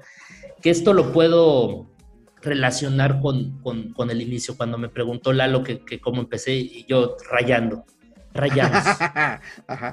O sea, ¿qué, ¿qué, hacemos cuando tenemos alguna superficie, un, cuaderno en blanco? Lo rayamos porque necesitamos decorarlo. O sea, ese, esa libreta que tenemos en nuestro primer día de clases en la primaria, tiene muchas hojas en blanco. Entonces dices, no, hay que, hay que rayarlo, hay que... No sé si a ustedes les pasó, pero yo, yo, sí, yo sí dibujaba, este, como, no sé, matemáticas, este, unidad 1, ¿no? unidad 2, y hacías tus, tus, este... En los, Portadillas. Exactamente. ay, cómo me encantaría recuperar esas libretas, porque estaba de moda el, el, estilo Memphis. No sé si se acuerdan de Salvados por la Campana, La Vida Salvaje de Rocco, Aventuras en Pañales, que eran como elementos así tribalitos, pero eran triángulos y manchones de pintura. Sí, como no, sí, sí. O, usaron las Trapper Keeper, estas carpetas. Claro, sí. por supuesto. Esas portadas. Yo hasta las vendía. Me encantaban. Entonces, vean cómo pasé de, hablar de lo de los electrodomésticos, que al fin y al cabo es lo que busca Daewoo, decorar los electrodomésticos, porque saben que a los, y sobre todo a los latinos, nos encantan las cosas ornamentadas, decoradas cuando regresemos a la normalidad y, regresemos a las ferias como la de Texcoco, como la de Aguascalientes, como la de Ixmacuilacá, te venden tu jarra de crisa y tus vasos decorados, tus colchas decoradas. Entonces, la decoración, la ornamentación para mí está implícita en, o sea, en, el ser humano. Es muy, es muy raro que, que, que, a la gente no le guste. Nos fascina tener, este, cuando hace alguien su, su casa, le pones este friso de pecho de paloma o le... Nos encanta al ser humano. Entonces, me tardé mucho en darte la respuesta, pero creo que es por eso. O sea, como gráfico yo siento que puedo poner mi cachito de participación y despertó una fascinación. Son dos cosas, resumiría esto. Una, querer hacerlo, yo, quiero decir, esa silla yo la hice, esa mesa yo la hice. O bueno, yo fui parte, porque también eso es importante. Eh, y, acá haré esa pausa. Reconocer, no he trabajado solo. Si hoy hemos, como estudio, logrado esas cosas, ha sido gracias a, dos cosas principales. La primera, la confianza de la otra parte, del diseñador industrial, del diseñador de productos, de las personas que han trabajado y que merecen eh, el, mérito de, hacerlo, de construirlo, fabricarlo. Porque, por ejemplo, la primera silla yo no la diseñé, yo la decoré. O sea, a mí me entregaron una, una silla ya diseñada. La segunda silla colaboré en el diseño, ya nos involucramos más. Fue para un restaurante de acá de Yucatán y, fue precioso porque justamente me dijeron, Cristian, queremos una silla como esa. Y yo, ¿cuántas quieren? 120. Ah, le sale más barato que se las diseñemos desde cero, ¿no? Y me dicen, va, vamos a diseñarlas desde cero. O sea, que alguien te diga eso, diseñales desde cero. Y, y, las palabras más, digo, tampoco es así como que, eh, no importa si son dos millones de pesos, lo pagamos. No, pero hay presupuesto. Qué hermosa frase cuando te lo dicen. Ojo, no dijo hay presupuesto ilimitado, eso sí. Pero no, no, no, hay presupuesto, Pero entiende la importancia del diseño. Claro, Y le va a invertir. La importancia del diseño como elemento identificador. Sí. Porque esa silla es, voy a decir el nombre, digo, este, así que los patrocinen, Hacienda Tella. Eh, Hacienda, Tella. Se, come un, se come un excelente pochuca. este, sí, Hacienda Tella me, me, llama uno de los dueños y fue curioso porque recibo un, mensaje de Instagram. Yo casi no reviso mi Instagram. Hola, Cristian, soy Juan Pérez, ¿no? ¿no? No sabía quién era, ¿no? Estoy interesado en una silla, pero no me dijo nada. Entonces ya después yo ya me enteré, ah, ching, es uno de los dueños. O sea, yo traté directamente con el dueño y yo no sabía que era el dueño. Entonces, eh, quiero pensar, creo que sí, él está encantado con su silla. Nosotros estamos encantados con el proyecto y, fue un proyecto que hicimos en conjunto con un despacho de, diseño que se llama Enheim, de acá de Mérida. Eh, lo interesante de esto fue justamente que trabajamos a la par, o sea, se hizo en conjunto la creatividad de los chicos del despacho, la creatividad de acá de los chicos del estudio, y se logró algo, se hizo exclusivamente para el restaurante. O sea, no hay otra silla. Y, se hizo en madera con, con, este, con una técnica que se llama taracea, que es, justamente hacer un hueco y rellenarlo con madera de otro color. Precioso. entonces, sí, como rescata también esas técnicas tradicionales de... Y, la silla es una chulada, está hecha en encino con, con incrustaciones de nogal. No, hombre, qué, qué, qué, qué precioso trabajo. Yo no soy carpintero, yo no la lijé, yo no la corté, yo no la armé, yo no la pegué. O sea, ahí hay que reconocer también el trabajo, la labor de, trabajar con, con, buenos artesanos. Y, podría tardarme mucho más tiempo hablando de cada uno de los proyectos, pero en general es eso.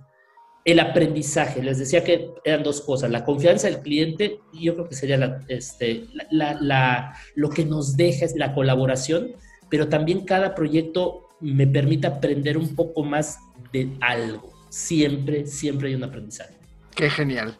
Qué genial y qué valioso que reconozcas pues, la aportación que te da el trabajar en equipo con diferentes disciplinas, tanto para crecimiento tuyo personal como de tu estudio, como el crecimiento de, todo el, gremio y eh, la importancia de la correlación que tenemos que tener pues con, insisto, ¿no? Con gente que se dedica a otras cosas, pero que hace que una pieza tan común como una silla sea una pieza de diseño que le aporte valor a una marca. Pues oye, el tiempo ya se nos acabó. Quisiera preguntarte rápidamente este, la última parte de nuestro programa como cierre, eh, lo que le preguntamos a todo mundo, ¿no? En este minuto 45 de la vida. Eh, ¿Tú eres eh, fan de algún equipo de soccer? ¿Te gusta el fútbol soccer? Mira, mi papá es americanista porque nació en la ciudad, bueno, él es de acá de Yucatán, pero vivió. Y creo que uno de mis recuerdos, de mis primeros recuerdos, es haber ido, y te estoy hablando de tres años, ¿eh? haber ido al Estadio Azteca con, con el uniforme. Pero ojo, ese fue mi papá. Él, es el que eh, yo recuerdo que en la primaria era como de película, ¿no? Así que, pues bueno, va este, fulanito, fulanito, fulanito, y yo quedaba de último siempre, se los Ay, así era yo. Sí, sí, y maleta para todo, porque los deportes no eran lo mío. Digo, tengo ese recuerdo bonito, pues porque es una experiencia con mi, con mi padre, de, que me compraron el uniforme, tres años, ¿qué, tanto puedes tener?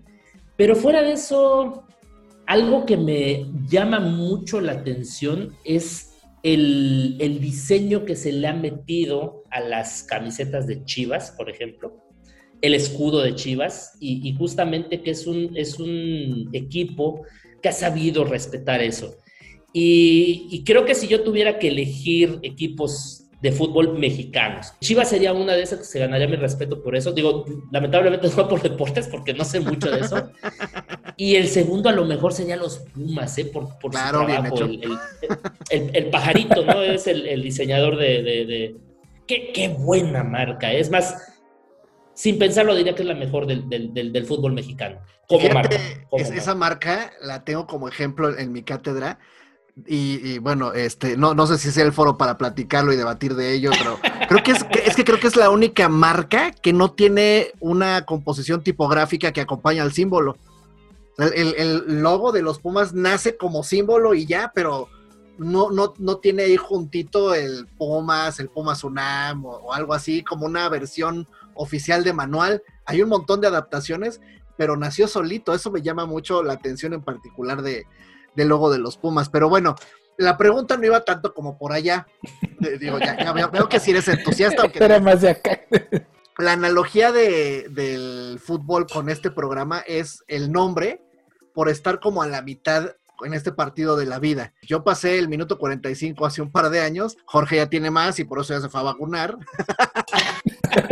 Entonces, la pregunta de cierre es, sería, ¿cómo te fue en tu primer tiempo y cómo te perfilas para el segundo? Fíjate que yo soy muy fan del cine, ¿no? Entonces muchas de las analogías siempre las ubico con películas. Venga. Hay, hay una película, digo, es un cliché, hay, hay, una muy buena de Rick Borani que se llama eh, Pequeños Gigantes, si mal no recuerdo, o incluso los de Mighty Dukes, que creo que sale Emilio Esteves. es un entrenador que no quiere ser entrenador, que, en algún momento de su vida fue alguien importante y por alguna razón, alguna lesión y todo eso, y, siempre acaban en un pueblo, en un barrio, etcétera, etcétera. Y entonces, por azares del destino, tiene que hacer un equipo de lo que se consideraría perdedores, ¿no? Siempre está el, el pequeño, siempre está el gordinflón, siempre están los, los típicos este, arquetipos de los misfits, los, los, los renegados, los relegados, etcétera, etcétera. Siempre en esas películas, al final tiene un buen corazón el, perdón, el entrenador. E, ese es el punto. Más que como jugador, yo ya me veo como el entrenador, ¿tú crees? Ya. O sea, yo creo que ya es mi etapa y lo disfruto. Esa es la parte porque empiezas a ver lo interesante de esto cuando te toca transmitir lo que hiciste. Definitivamente como creativo, como creador, como gente que está generando, tenemos una grandísima ventaja en, el, en el diseño. No hay edad límite. Yo tuve la oportunidad de ver a, Lance Wyman hace unos años, que cuando vino a dar una conferencia al MUAC, el tipo tiene casi 90 y está fresco como lechuga. Y, nuevamente yo dije, quiero ser como él. O sea, en, ambos casos, de experto y de famoso, pero también eso, llegar a esa edad y seguir creando, seguir generando. Eh, se hizo cargo recientemente de, la unificación de la, imagen del sistema de transporte de la Ciudad de México yo, yo, yo creo eso. No dejo de crear, pero ya me toca entrenar, ya me toca capacitar. Así como en el segundo tiempo, cuando siempre hay el, enemigo a vencer, ¿no? Siempre están los mejores preparados, los que tienen el mejor equipo, los que tienen a, este... Que, no es tanto como competencia, les decía, yo, yo realmente no siento que, que haya competencia, principalmente porque los otros despachos están haciendo marcas, sí yo hago marcas, pero yo estoy interesado en irme a un nicho que no ha sido explotado o explorado. Pero aún así hay que entender que, que, hay competencia, o sea, la competencia es sana, ¿no? Pero siempre te pintan en esas películas que el enemigo a vencer tiene los mejores uniformes. Bueno, en Rocky, ¿no? No veíamos a, este, a Drago entrenar con tecnología de punta y, Rocky estaba jalando en la carnicería. la cadena, en la carnicería. Entonces, te digo que, que, este, que el ruso tenía así tecnología de punta y él estaba levantando troncos en, en el bosque, ¿no? a lo mejor es eso, ¿no? Que, a lo mejor con los recursos que tenemos, con las limitaciones, y nuevamente cerraría con, con, este, con otra anécdota mexicana. Me, encantan las anécdotas, como se darán cuenta, me gusta contar historias. Eh, cuentan que Guillermo del Toro decide hacer, la primera película que hizo creo que fue Mimic en, Estados Unidos, ¿no? Y le, y le, dicen que, que, podía ser Blade. Ah, Mimic no es tan buena, este, es de unas cucarachas gigantes. Yo la vi le, le da Blade, 2 y le dan un presupuesto grande, más de 100 millones de dólares, porque pues es Blade, ¿no? Y Guillermo dice, no, la puedo hacer con 80. Digo, a lo mejor es leyenda urbana, pero nuevamente me gusta pensar que, así es.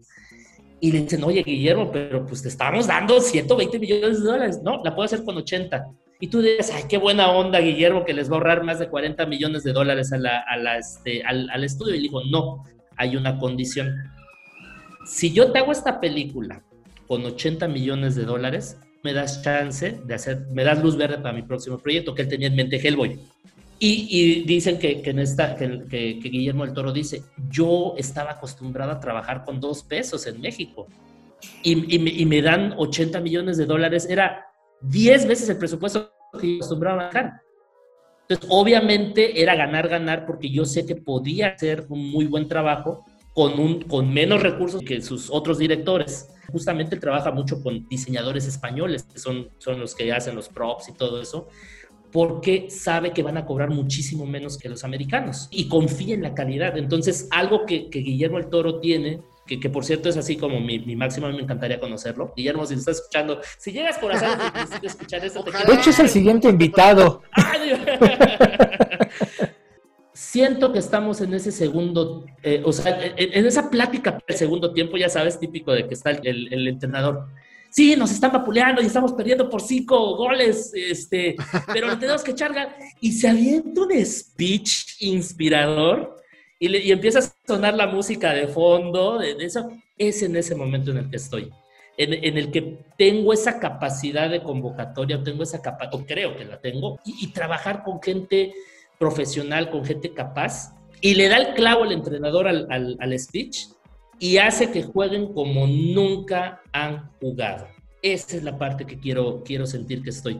Como la persona que sabe decirle a, aquellos jugadores lo que necesitan escuchar para inspirarlos, porque algo que les digo a mis alumnos, talento hay y de sobra. En Yucatán tenemos eh, eh, un, montón de, gente, ilustradores, diseñadores, gente muy chingona, pero lamentablemente la, la, distancia geográfica nos ha impedido como tener esa presencia que me gustaría que tuviéramos. Eh, Monterrey, Guadalajara ha tenido su momento en el diseño, en la música, en la arquitectura, y Yucatán, pues yo creo que en algún momento tiene que existir este momento, pues este momento donde nos convirtamos en un polo, porque Monterrey se hizo de nombre no por un despacho, sino por 50 muy buenos. Guadalajara lo mismo en su momento. Y les digo, puede ser música, cómics, o sea, tuvieron su momento. Y a mí me gustaría pensar que Mérida va para allá. ¿Qué necesitamos? No lo sé, no lo sé.